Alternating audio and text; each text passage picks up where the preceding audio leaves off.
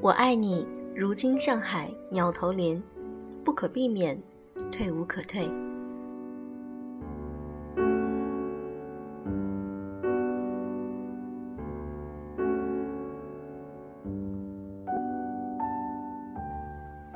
用声音触碰心灵，各位好，欢迎大家来到优质女子必修课，我是小飞鱼。今天是五二零，你向你的爱人表白了吗？希望今天的每一对恋人都过得非常开心。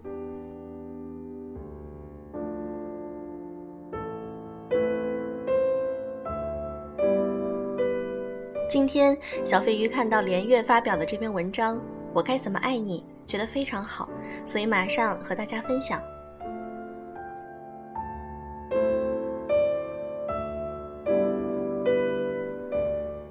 今天是五二零。是一个新且流行的节日，仪式爱。很多人反感这种新节日，不仅不过，还要批评。我认为大可不必。什么节日开始时都是新的，屈原跳江之前没有端午。一个节日产生之后，追随者多了，也就有了生命力。今天过个节会违背你的原则吗？正确的三观就没了？不会。这节无非送点礼物，包五百二十元的红包，再吃顿饭，有益无害。我建议从众，开开心心过。了解爱情，维护爱情，先得知爱情中不可违背的原则：交换。是的，你没看错，是交换。一看到交换，你第一反应是市场行为，一手交钱，一手交货。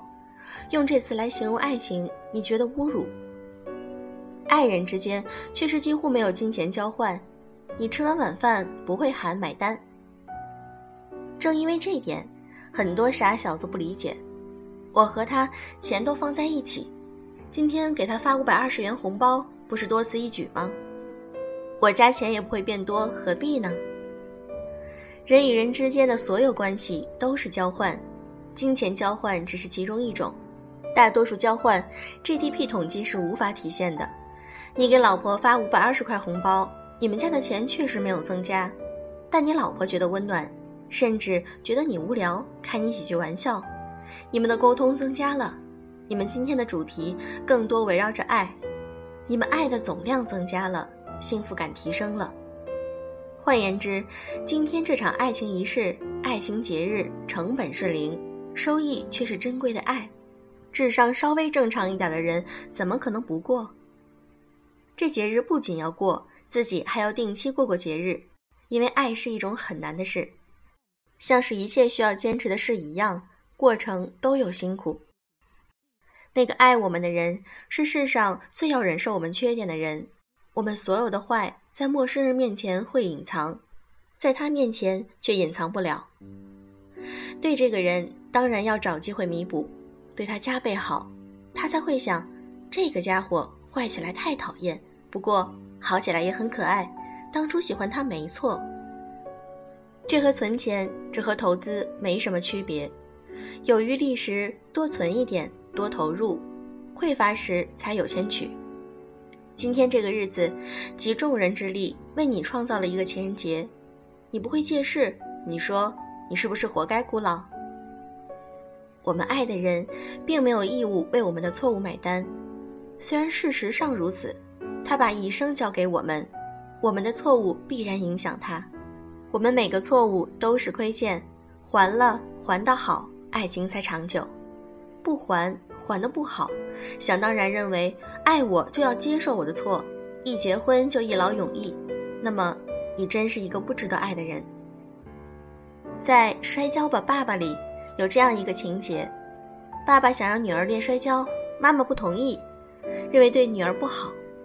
爸爸说了一句：“给我一年时间，错了我就放手。”印度女性地位并不高，有爱的男人也得向老婆承诺自己有错就会改，该认就认。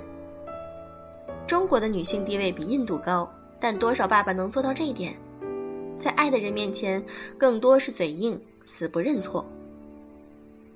当我们承认爱情中双方是平等的，就容易得出这个结论：没有任何一方出于永远的强势，永远说了算。任何人都会犯错，犯了错就得认，设个时间点达不成目标就得止损，最后是互有让步，互有认错，正确判断都能够带来最大收益，错误判断能够及时停止，爱情与家庭才能不停成长。如果一方想永远保持自己的强势地位，那么更多能量就花在死不认错上面，交流就停止了，爱慢慢变成了怨恨，家慢慢不再温暖。这么做的你是不爱他的，你只爱自己。今天还有很多时间，去爱他。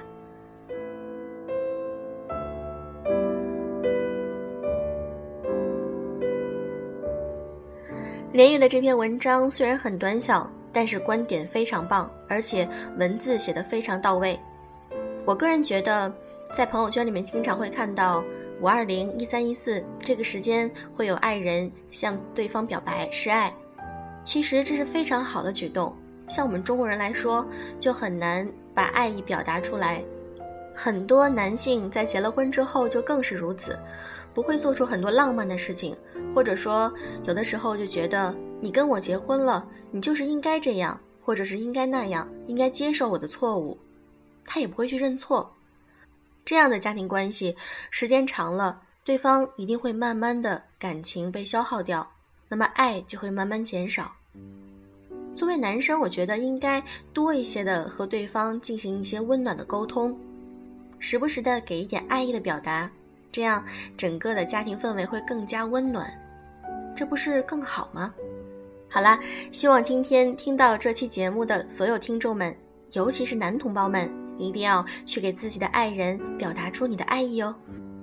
今天的节目就是这样，祝各位五二零快乐，小飞鱼永远爱你们。